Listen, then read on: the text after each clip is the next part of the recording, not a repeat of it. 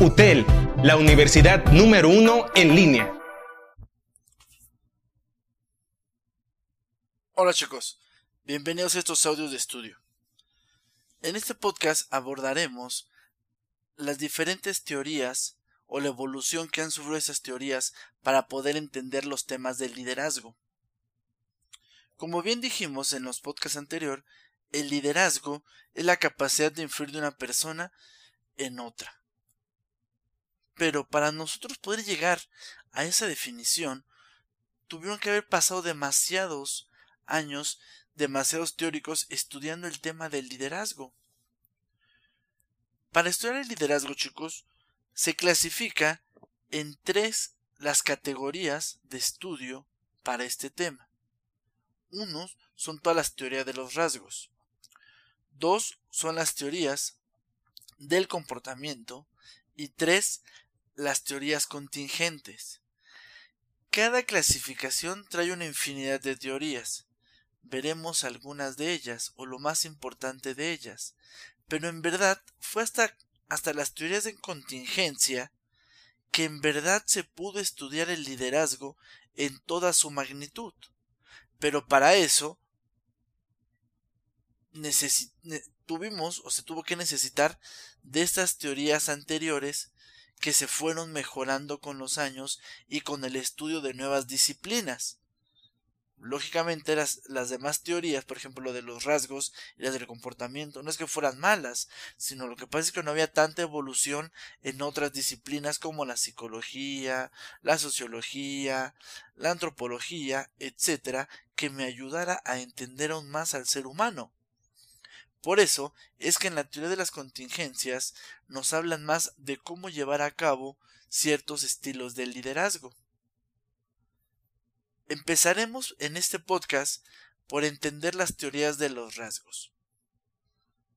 Las teorías de los rasgos, chicos, lo que me dice en pocas en pocas palabras es que estas teorías consideran cualidades y características personales que distinguen a los líderes de lo que no lo son.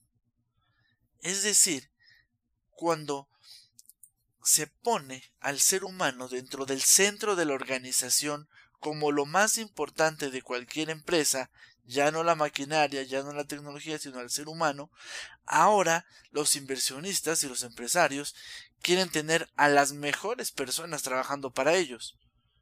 Pero no había tantos, tantos estudios ni tantos desarrollos, este, tantos desarrollos para poder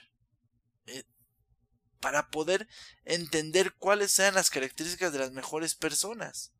Entonces por eso se pueden estudiar a un grupo de personas que eran líderes, que a lo largo de la historia y en ese presente eran líderes en ese momento. Inclusive se estudia tanto a Margaret Thatcher, se, se estudia a Nelson Mandela, se estudia a Richard Branson, a Steve Jobs, se estudia al mismísimo Hitler a, Rudolf Giuliani, etc. Hay demasiadas personas que se ponen a estudiar. Y esta teoría define o los describe en tres términos a todos ellos. Son carismáticos, entusiastas y valientes. De ahí la teoría del líder carismático, que es entusiasta y valiente esta teoría realmente no es una teoría que haya sobresalido, no es una teoría que hoy en día sea la mejor. Al contrario, desde la década de 1930 se buscaban atributos personales sociales, físicos o intelectos que describían y distinguían a los líderes de los demás.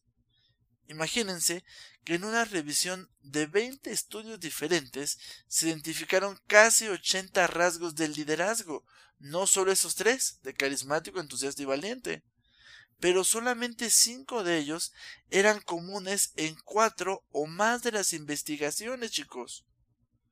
Es decir, jamás se ha encontrado que todos los líderes tengan esos 80 rasgos solamente en cuatro investigaciones hay cinco que se les parece.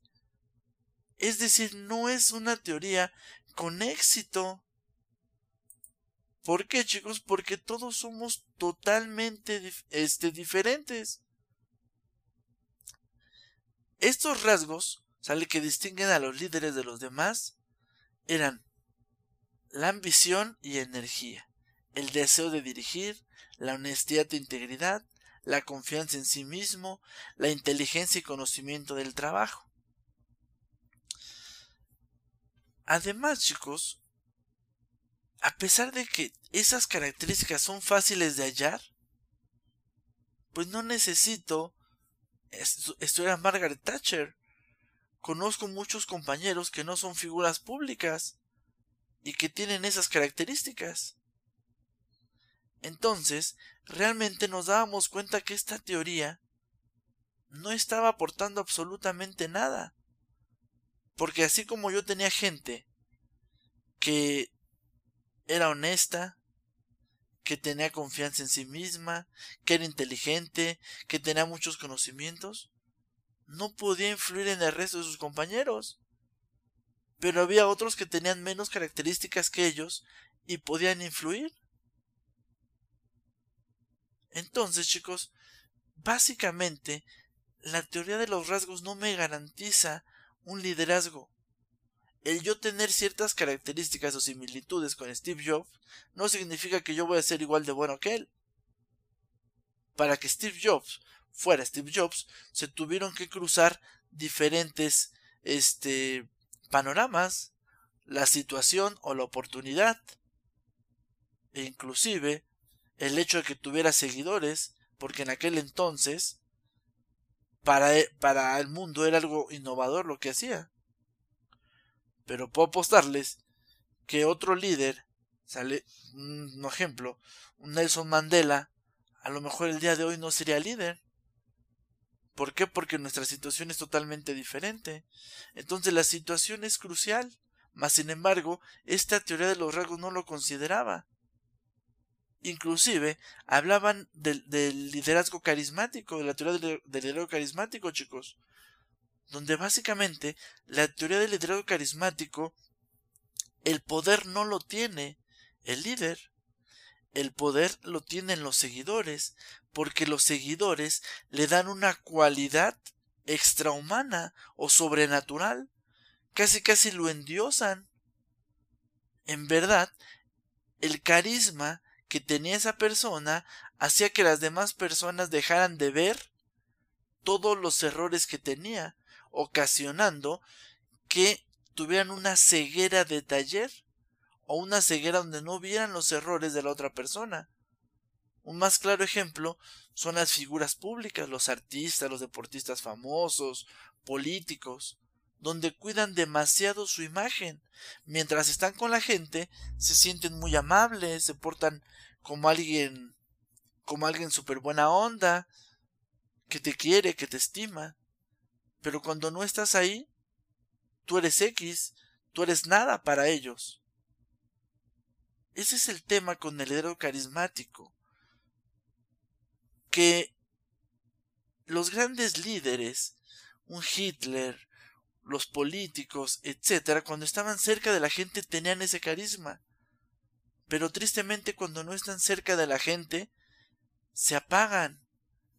Y, la, y los seguidores vuelven a ser los mismos pobres, ¿sale? O los mismos olvidados de siempre. Ese es el problema con esta teoría de los rasgos y más cuando clasifica a la gente en carismática, en valiente, etcétera. Por eso estas teorías no funcionan. A partir de ahí, chicos, cuando se ven que no funcionan, vuelven a salir otras teorías.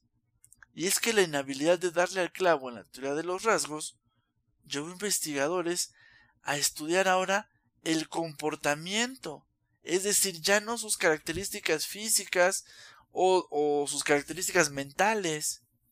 Ahora vamos a estudiar el comportamiento de esos líderes. Eso se le llaman teorías conductuales y los veremos en el siguiente podcast.